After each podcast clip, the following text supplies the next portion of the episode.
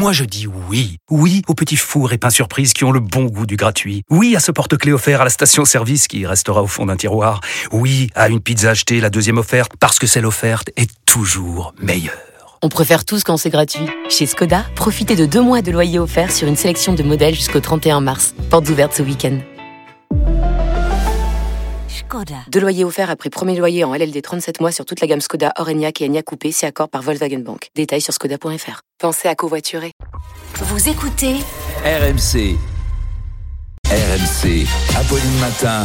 le portrait du jour. Le portrait du jour, Nicolas, c'est celui de Grégory Zawi. Il est surnommé le roi de l'arnaque et il vient aujourd'hui, il veut aujourd'hui se présenter aux législatives. Oui, ce surnom, le roi de l'arnaque, il le doit à un documentaire Netflix qui portait ce titre et qui racontait donc l'arnaque du siècle, l'affaire de l'escroquerie à la taxe carbone dans laquelle l'État a perdu 1 milliard 600 millions d'euros. Grégory Zawi était considéré comme le cerveau de l'arnaque. Il apparaissait dans le documentaire plus réfléchi, moins flambeur que son copain et complice, l'inénarrable Marco Mouli. Grégory Zawi a grandi en Seine-Saint-Denis dans une famille modeste. Il a quitté l'école à 16 ans. Il a vendu d'abord des jeans, puis des voitures de luxe, alors qu'il n'avait pas encore son permis.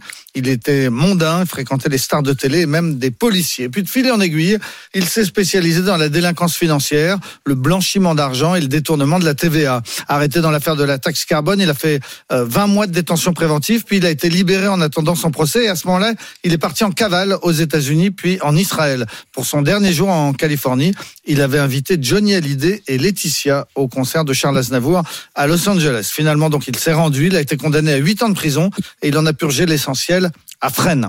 Et désormais, il voudrait devenir député. Oui, parce que figurez-vous qu'on n'a pas besoin d'avoir un casier judiciaire vierge pour entrer à l'Assemblée. À 48 ans, il veut donc se présenter à la législative partielle qui aura lieu le 2 avril dans la circonscription des Français de l'étranger pour le Maghreb et l'Afrique de l'Ouest. Élection invalidée à la suite d'un problème lors du scrutin en Algérie. Grégory Zawi affirme sans rire qu'il souhaite s'impliquer dans les problématiques de la prévention des fraudes. C'est exceptionnel. qu'il connaît particulièrement bien. C'est sûr. Il veut aussi militer contre les arnaques des influenceurs, un combat qu'il partage avec le rappeur Booba.